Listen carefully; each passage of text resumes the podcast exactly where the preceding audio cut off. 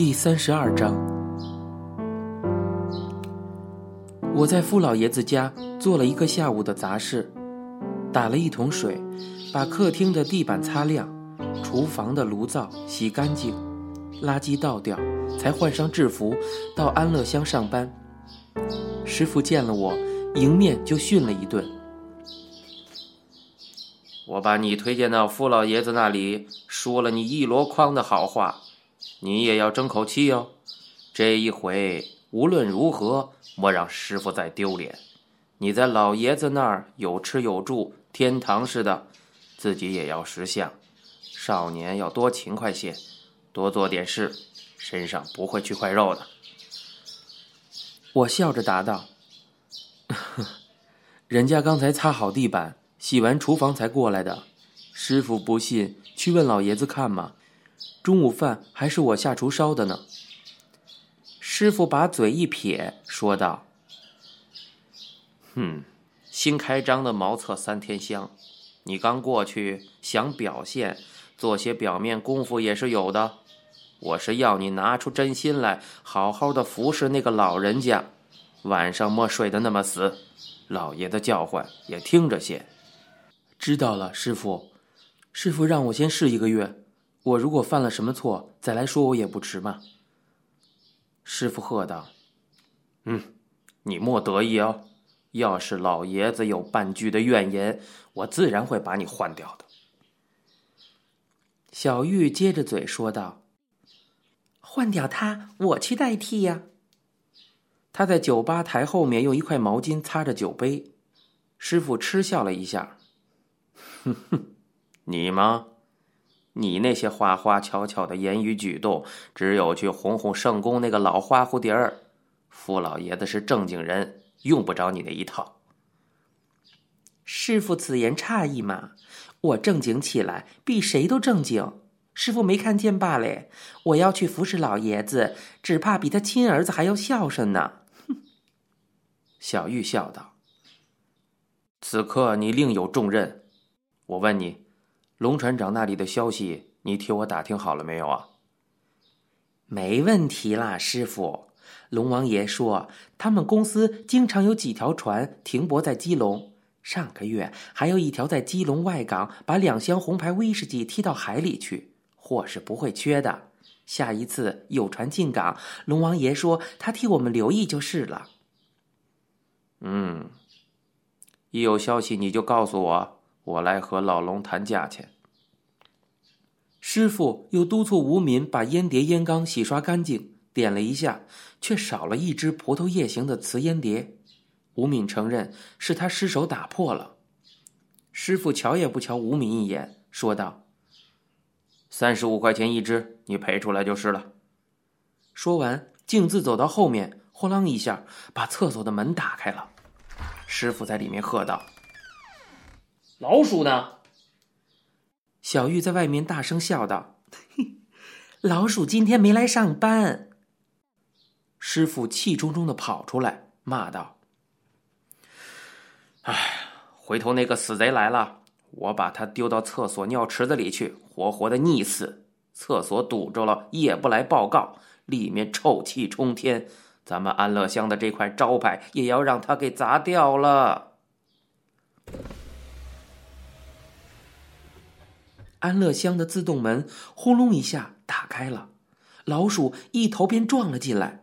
师傅赶上去，正要举起扇子，却在半空中停住了。我们每个人都放下了手中的活儿。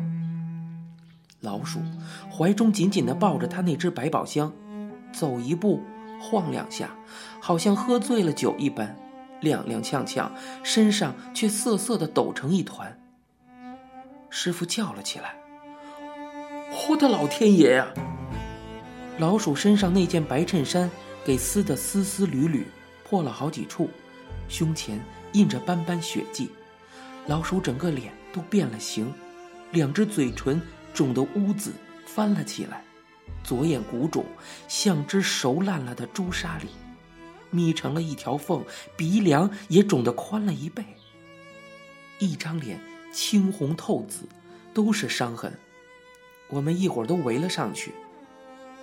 老鼠两片厚肿的嘴唇动了几下，牙关上直打颤，蹦出嘶嘶的声音来：“乌乌鸦，乌鸦，乌鸦。”老鼠那双细瘦的手臂紧紧的环抱着它胸前的那只百宝箱，歪着头，梗着脖子，那张鼻青眼肿的脸很不逊的扬起，呜哇呜哇，他好像急怒攻心、迷了本性似的。语无伦次的叫着，师傅皱起眉头。哎呀，你这个样子见不得人，快躲到厨房里去吧，客人马上就要来了。你这个小贼是欠揍啊！不过，你那个流氓老哥也太狠了，下这样的毒手。师傅，我带他到傅老爷子那儿休息一下好了。我建议道。师傅想了一下，点头应道：“嗯，也好。你对老爷子说的委婉些，不要太惊动了他老人家哦。”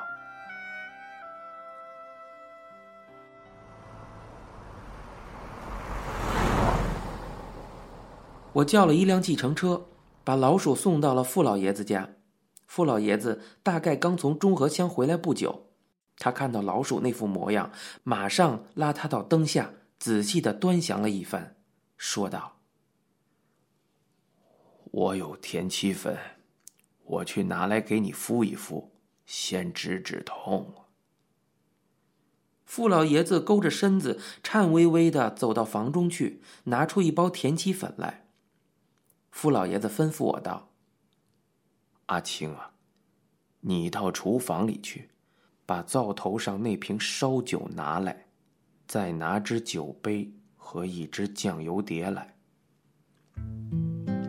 我到厨房里，把烧酒跟杯碟都拿到客厅，递给傅老爷子。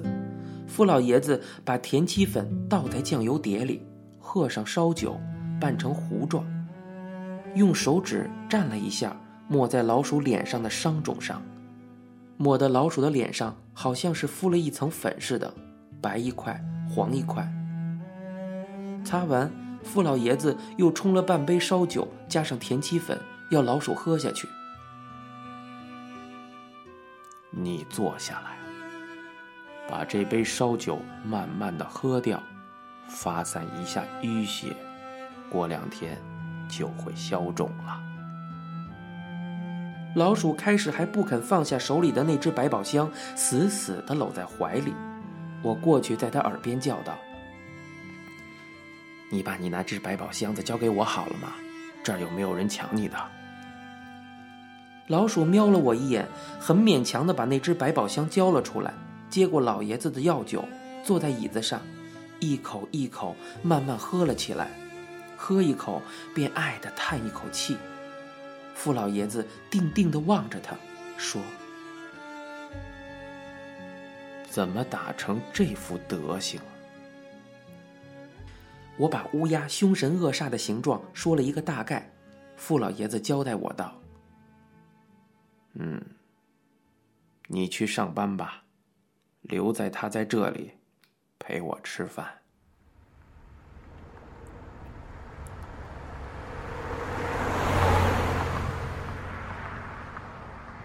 回到安乐乡，里面已经来了不少客人。我向师傅报道后，便到吧台后面去帮小玉。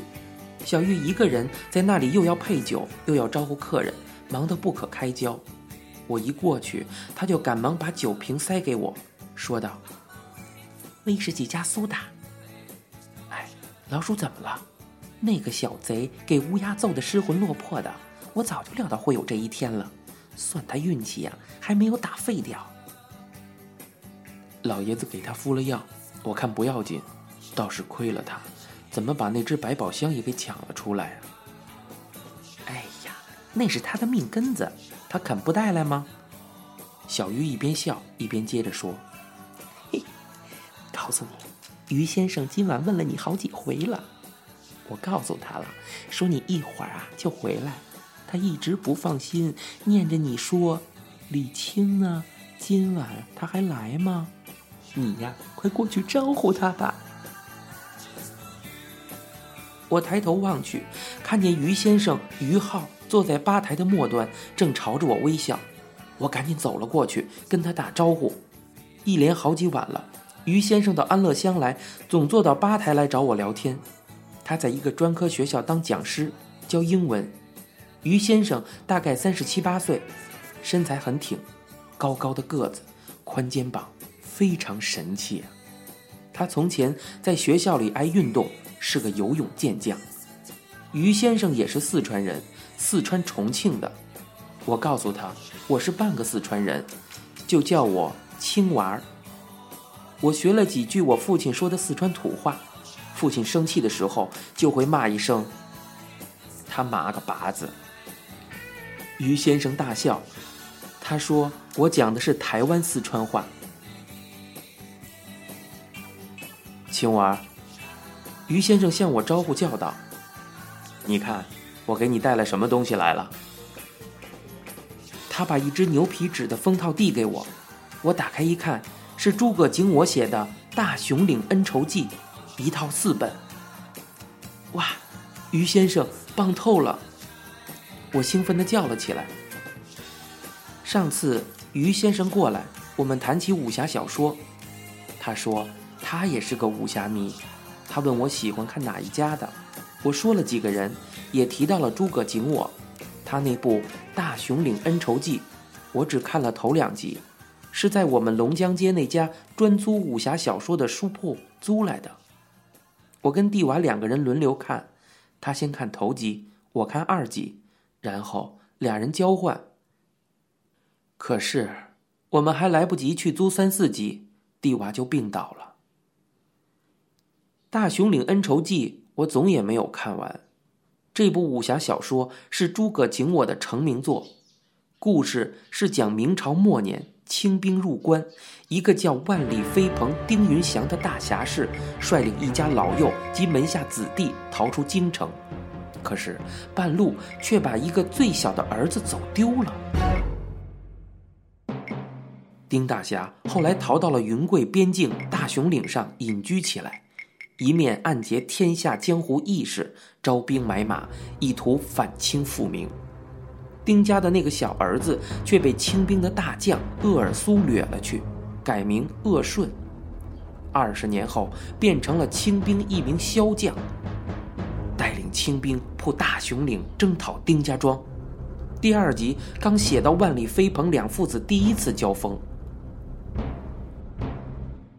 我翻着手里的大雄岭恩仇记第三册，急切的向于先生问道：“后来怎么样了？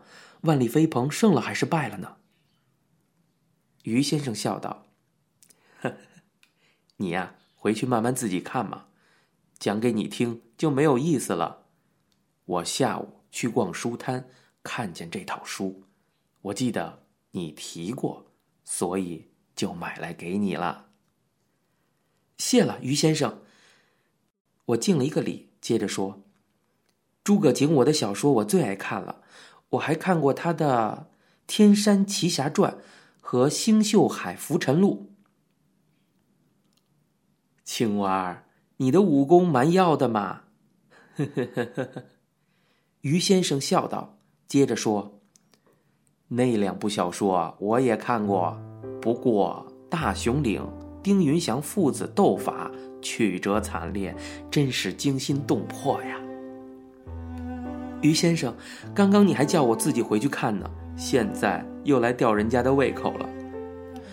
我恨不得马上把《大雄岭恩仇记》的三四集一口气啃完。于先生笑道：“好好，我不再提了。青娃，你去拿瓶啤酒来，你陪我喝一杯，怎么样？”我们这儿上班不准喝酒的，这是我们老板杨教头的规定。实在抱歉啊，于先生。不要紧，于先生挥了一挥手。回头啊，你们老板若是找你的麻烦，我来替你挡掉。我去拿了一瓶冰啤酒，多拿了一只玻璃杯来，把酒斟上。我举杯敬于先生道。来，于先生，我们敬万里飞鹏一杯。于先生呵呵大笑起来，跟我两个人咕嘟咕嘟的把一瓶啤酒都饮尽了。我又去拿了一碟油炸花生米来过酒，陪着于先生喝啤酒，摆龙门阵。安乐乡里人声嘈杂，小玉那边龙船长龙王爷带了几个海员，喝五呼六的，在那里擦拳磨掌。圣公这几天有点感冒，进来的时候穿了一件驼绒背心儿，师傅特别为他熬了一碗姜糖水，陪着他坐在一角聊天。杨三郎仍旧戴着他那副墨黑的眼镜。扬着面，奋力的在奏着一曲曲没有人注意听的古老的台湾曲调。于先生临走时，凑近我的耳朵叫道：“青蛙，过两天，我请你去吃川味面啊。”我凑近于先生的耳朵叫道：“万岁！”您现在收听到的是由白先勇原作、一辆松鼠播讲的。镊子。